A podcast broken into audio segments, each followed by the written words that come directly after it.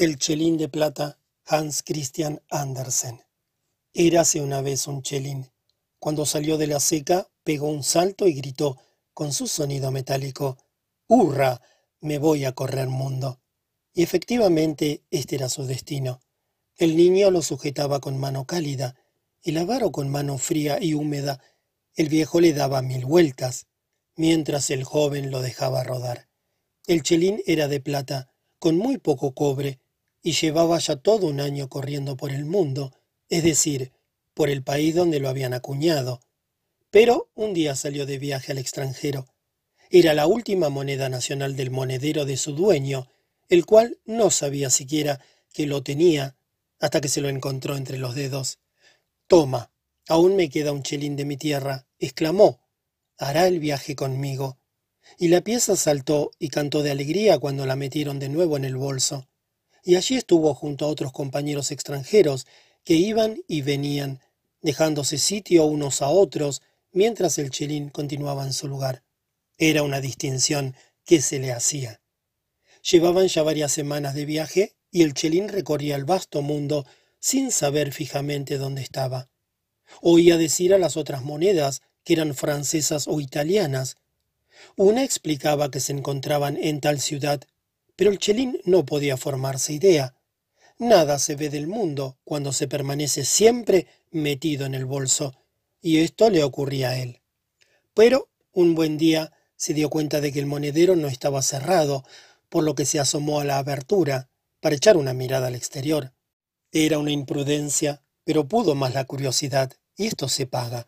Resbaló y cayó al bolsillo del pantalón, y cuando a la noche fue sacado de él el monedero, nuestro chelín se quedó donde estaba y fue a parar al vestíbulo con las prendas de vestir. Allí se cayó al suelo, sin que nadie lo oyera ni lo viese. A la mañana siguiente volvieron a entrar las prendas en la habitación. El dueño se las puso y se marchó, pero el chelín se quedó atrás. Alguien lo encontró y lo metió en su bolso para que tuviera alguna utilidad. Siempre es interesante ver el mundo, pensó el chelín, conocer a otras gentes, otras costumbres. ¿Qué moneda es esta? exclamó alguien. No es del país. Debe ser falsa. No vale. Y aquí empieza la historia del chelín, tal y como él la contó más tarde. Falso. Que no valgo. Aquello me hasta lo más profundo, dijo el chelín. Sabía que era de buena plata, que tenía buen sonido y el cuño auténtico. Esta gente se equivoca, pensé, o tal vez no hablan de mí. Pero sí, a mí se referían. Me llamaban falso e inútil, Habrá que pasarlo a oscuras, dijo el hombre que me había encontrado, y me pasaron en la oscuridad, y a la luz del día volví a oír pestes. Falso, no vale, tendremos que arreglarnos para sacárnoslo de encima. Y el chelín temblaba entre los dedos cada vez que lo colocaban disimuladamente, haciéndolo pasar por moneda del país. Mísero de mí. ¿De qué me sirve mi plata, mi valor, mi cuño, si nadie los estima? Para el mundo nada vale lo que uno posee, sino solo la opinión que los demás se han formado de ti. Debe ser terrible tener la conciencia cargada, haber de deslizarse por caminos tortuosos, cuando yo, que soy inocente, sufro tanto solo porque tengo las apariencias en contra. Cada vez que me sacaban, sentía pavor de los ojos que iban a verme. Sabía que me rechazarían, que me tirarían sobre la mesa, como si fuese mentira y engaño. Una vez fui a parar a manos de una mujer vieja y pobre, en pago de su duro trabajo del día, y ella no encontraba medio de sacudírseme. Nadie quería aceptarme, era una verdadera desgracia para la pobre. No tengo más remedio que colarlo a alguien, decía, no puedo permitirme el lujo de guardar un chelín falso. El rico panadero se lo tragará. No le hace tanta falta como a mí, pero sea como fuere, es una mala acción de mi parte. Vaya, Encima voy a hacer una carga sobre la conciencia de esta vieja, suspiró el chelín. Tanto he cambiado en estos últimos tiempos.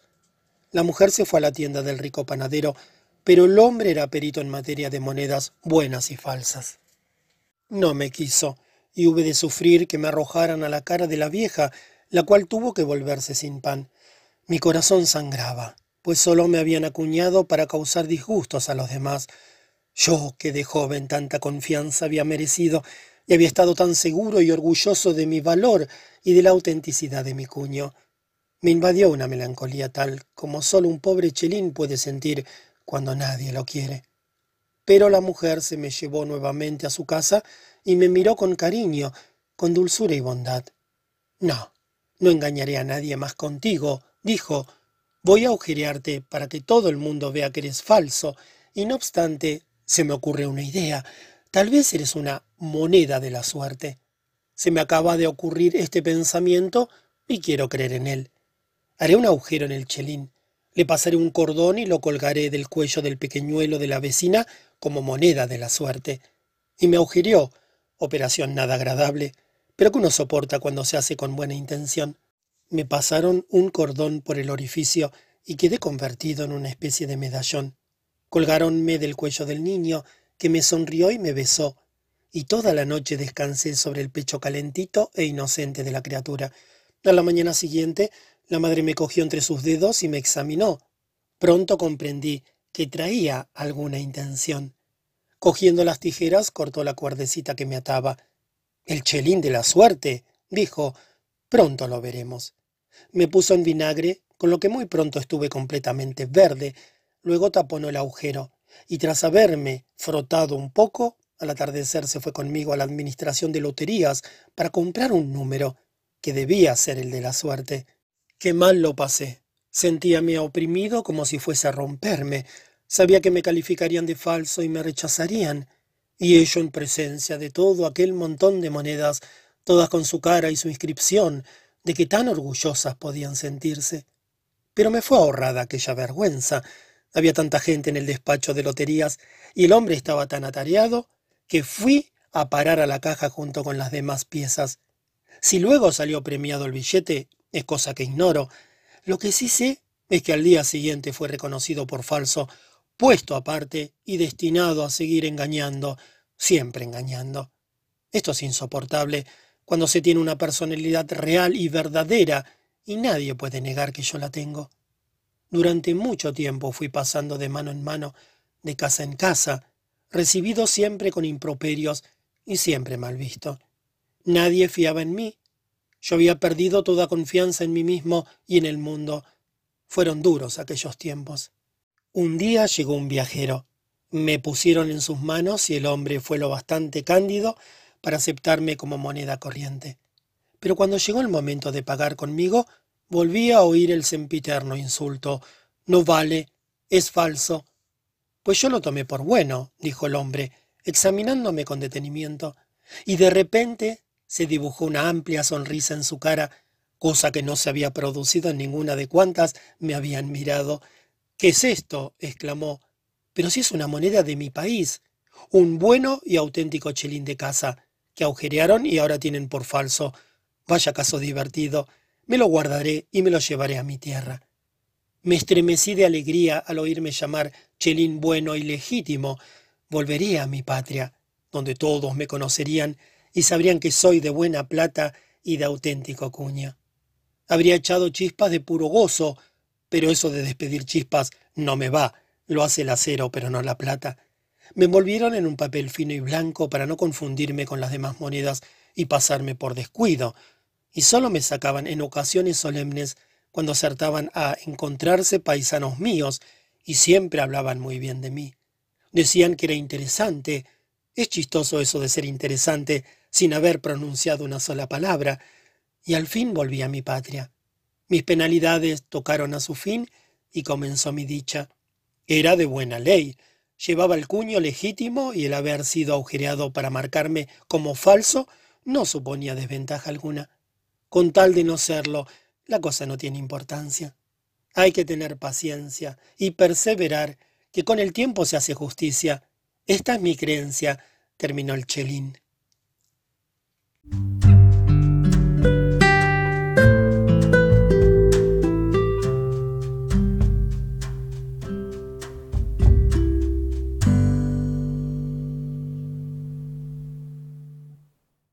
La campana, Hans Christian Andersen. A la caída de la tarde, cuando se pone el sol y las nubes brillan como si fuesen de oro por entre las chimeneas, en las estrellas calles de la gran ciudad, solía oírse un sonido singular, como el tañido de una campana, pero se percibía solo por un momento, pues el estrépito del tránsito rodado y el griterío eran demasiado fuertes. Toca la campana de la tarde, decía la gente, se está poniendo el sol. Para los que vivían fuera de la ciudad, donde las casas estaban separadas por jardines y pequeños huertos, el cielo crepuscular era aún más hermoso, y los sones de la campana llegaban más intensos. Se habría dicho que procedían de algún templo situado en lo más hondo del bosque fragante y tranquilo, y la gente dirigía la mirada hacia él en actitud recogida. Transcurrió bastante tiempo.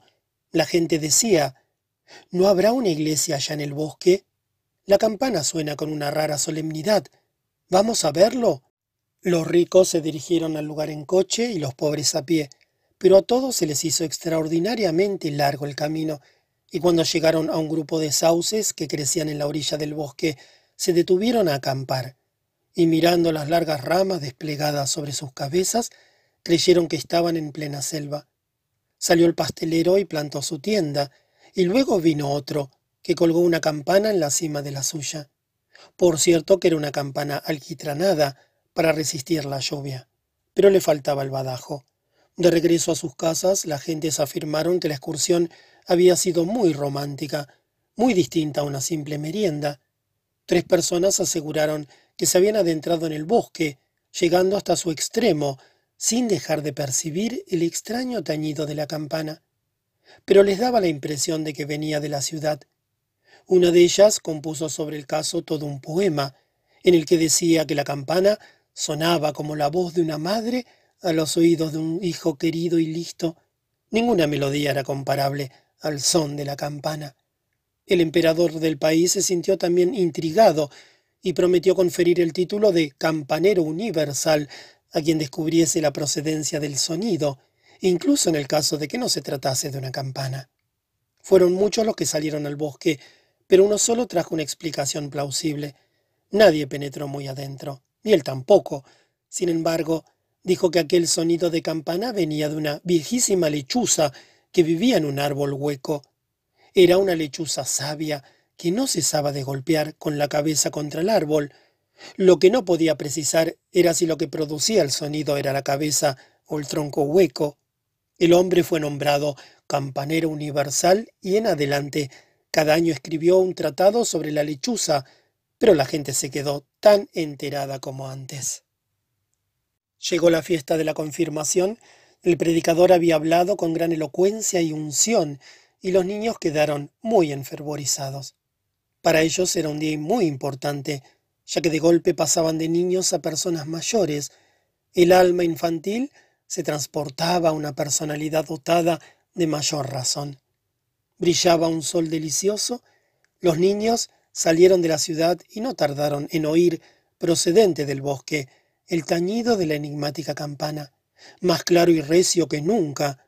A todos, excepto a tres, les entraron ganas de ir en su busca. Una niña prefirió volverse a casa a probarse el vestido de baile, pues el vestido y el baile habían sido precisamente la causa de que la confirmaran en aquella ocasión, ya que de otro modo no hubieran asistido, el segundo fue un pobre niño, a quien el hijo del fondista había prestado el traje y los zapatos, a condición de devolverlos a una hora determinada. El tercero manifestó que nunca iba a un lugar desconocido sin su padre, siempre había sido un niño obediente y quería seguir siéndolo después de su confirmación, y que nadie se burle de él, a pesar de que los demás lo hicieron. Así, aparte de los tres mencionados, los restantes se pusieron en camino, Lucía el sol y gorjeaban los pájaros, y los niños que acababan de recibir el sacramento iban cantando, cogidos de las manos, pues todavía no tenían dignidades ni cargos y eran todos iguales ante Dios. Dos de los más pequeños no tardaron en fatigarse y se volvieron a la ciudad. Dos niñas se sentaron a trenzar guirnaldas de flores y se quedaron también rezagadas. Y cuando los demás llegaron a los sauces del pastelero, dijeron, Toma, ya estamos en el bosque. La campana no existe. Todos son fantasías. De pronto, la campana sonó en lo más profundo del bosque, tan magnífica y solemne, que cuatro o cinco de los muchachos decidieron adentrarse en la selva. El follaje era muy espeso y resultaba en extremo difícil seguir adelante. Las espérulas y las anémonas eran demasiado altas, y las floridas enredaderas y las zarzamoras colgaban en largas guirnaldas de árbol a árbol, mientras trinaban los ruiseñores y jugueteaban los rayos del sol. ¡Qué espléndido! Pero las niñas no podían seguir por aquel terreno. Se hubieran roto los vestidos. Había también enormes rocas cubiertas de musgos multicolores, y una límpida fuente manaba, dejando oír su maravillosa canción, Gluck, Gluck. ¿No será esta la campana? Preguntó uno de los confirmados, echándose al suelo a escuchar. Habría que estudiarlo bien, y se quedó, dejando que los demás se marchasen. Llegaron a una casa hecha de corteza de árbol y ramas. Un gran manzano silvestre cargado de fruto se encaramaba por encima de ella, como dispuesto a sacudir sus manzanas sobre el tejado en el que florecían rosas. Las largas ramas se apoyaban precisamente en el hastial del que colgaba una pequeña campana. ¿Sería la que habían oído? Todos convinieron en que sí, excepto uno, que afirmó que era demasiado pequeña y delicada para que pudiera oírse a tan gran distancia. Eran distintos los sones capaces de conmover un corazón humano. El que así habló era un príncipe, y los otros dijeron, los de su especie siempre se las dan de más listo que los demás. Prosiguió pues solo su camino, y a medida que avanzaba sentía cada vez más en su pecho la soledad del bosque, pero seguía oyendo la campanita junto a la que se habían quedado los demás, y a intervalos, cuando el viento traía los sones de la del pastelero, oía también los cantos que de allí procedían. Pero las campanadas graves seguían resonando más fuertes, y pronto pareció como si además tocase un órgano. Sus notas venían del lado donde está el corazón. Se produjo un rumoreo entre las zarzas y el príncipe vio ante sí a un muchacho calzado con suecos y vestido con una chaqueta tan corta que las mangas apenas le pasaban de los codos. Se conocieron enseguida, pues el mocito resultó ser aquel mismo confirmado que no había podido ir con sus compañeros por tener que devolver al hijo del posadero el traje y los zapatos. Una vez cumplido el compromiso, se había encaminado también al bosque en suecos y pobremente vestido atraído por los tañidos tan graves y sonoros de la campana. Podemos ir juntos, dijo el príncipe, mas el pobre chico estaba avergonzado de sus suecos, y tirando de las cortas mangas de su chaqueta, alegó que no podía alcanzarlo. Creía además que la campana debía buscarse hacia la derecha, que es el lado de todo lo grande y magnífico. En este caso no volveremos a encontrarnos, respondió el príncipe, y se despidió con un gesto amistoso.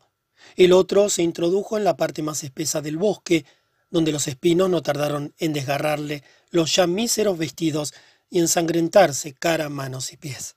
También el príncipe recibió algunos arañazos, pero el sol alumbraba su camino. Lo seguiremos, pues era un mocito avispado. He de encontrar la campana, dijo, aunque tenga que llegar al fin del mundo. Los malcarados monos desde las copas de los árboles le enseñaban los dientes con sus risas borlonas. Y si le diéramos una paliza, decían, vamos a apedrearlo, es un príncipe. Pero el mozo continuó infatigable bosque adentro, donde crecían las flores más maravillosas. Había allí blancos lirios estrellados con estambres rojos como la sangre, tulipanes de color azul celeste que centelleaban entre las enredaderas, y manzanos cuyos frutos parecían grandes y brillantes como pompas de jabón. Cómo refulgían los árboles a la luz del sol, en derredor, en torno a bellísimos prados verdes, donde el ciervo y la corza retozaban entre la alta hierba, crecían soberbios robles y hayas, y en los lugares donde se había desprendido la corteza de los troncos, hierbas y bejucos brotaban de las grietas. Había también vastos espacios de selva ocupados por plácidos lagos en cuyas aguas flotaban blancos cisnes agitando las alas. El príncipe se detenía con frecuencia a escuchar. A veces le parecía que las graves notas de la campana salían de uno de aquellos lagos, pero muy pronto se percataba de que no venían de allí, sino de más adentro del bosque. Se puso el sol, el aire tomó una tonalidad roja de fuego, mientras en la selva el silencio se hacía absoluto. El muchacho se hincó de rodillas y después de cantar el salmo vespertino dijo, Jamás encontraré lo que busco, ya se pone el sol y llega la noche, la noche oscura. Tal vez logre ver aún por última vez el sol, antes de que se oculte del todo bajo el horizonte. Voy a trepar a aquella roca. Su cima es tan elevada como la de los árboles más altos, y agarrándose a los sarmientos y raíces, se puso a trepar por las húmedas piedras donde se arrastraban las serpientes de agua y los sapos lo recibían croando, pero él llegó a la cumbre antes de que el astro desapareciera totalmente. Gran Dios, qué maravilla. El mar, inmenso y majestuoso, cuyas largas olas rodaban hasta la orilla, se extendía ante él y el sol, semejante a un gran altar reluciente, aparecía en el punto en que se unían el mar y el cielo. Todo se disolvía en radiantes colores, el bosque cantaba y cantaba el océano, y su corazón les hacía coro. La naturaleza entera se había convertido en un enorme y sagrado templo, cuyos pilares eran los árboles y las nubes flotantes, cuya alfombra la formaban las flores y las hierbas, y la espléndida cúpula el propio cielo.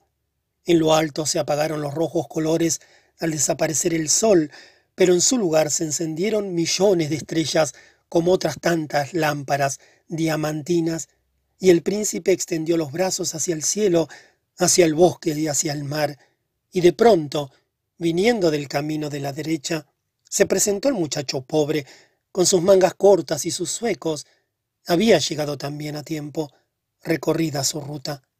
Los dos mozos corrieron al encuentro uno de otro y se cogieron de las manos en el gran templo de la naturaleza y de la poesía, mientras encima de ellos resonaba la santa campana invisible, y los espíritus bienaventurados la acompañaban en su vaivén, cantando un venturoso aleluya.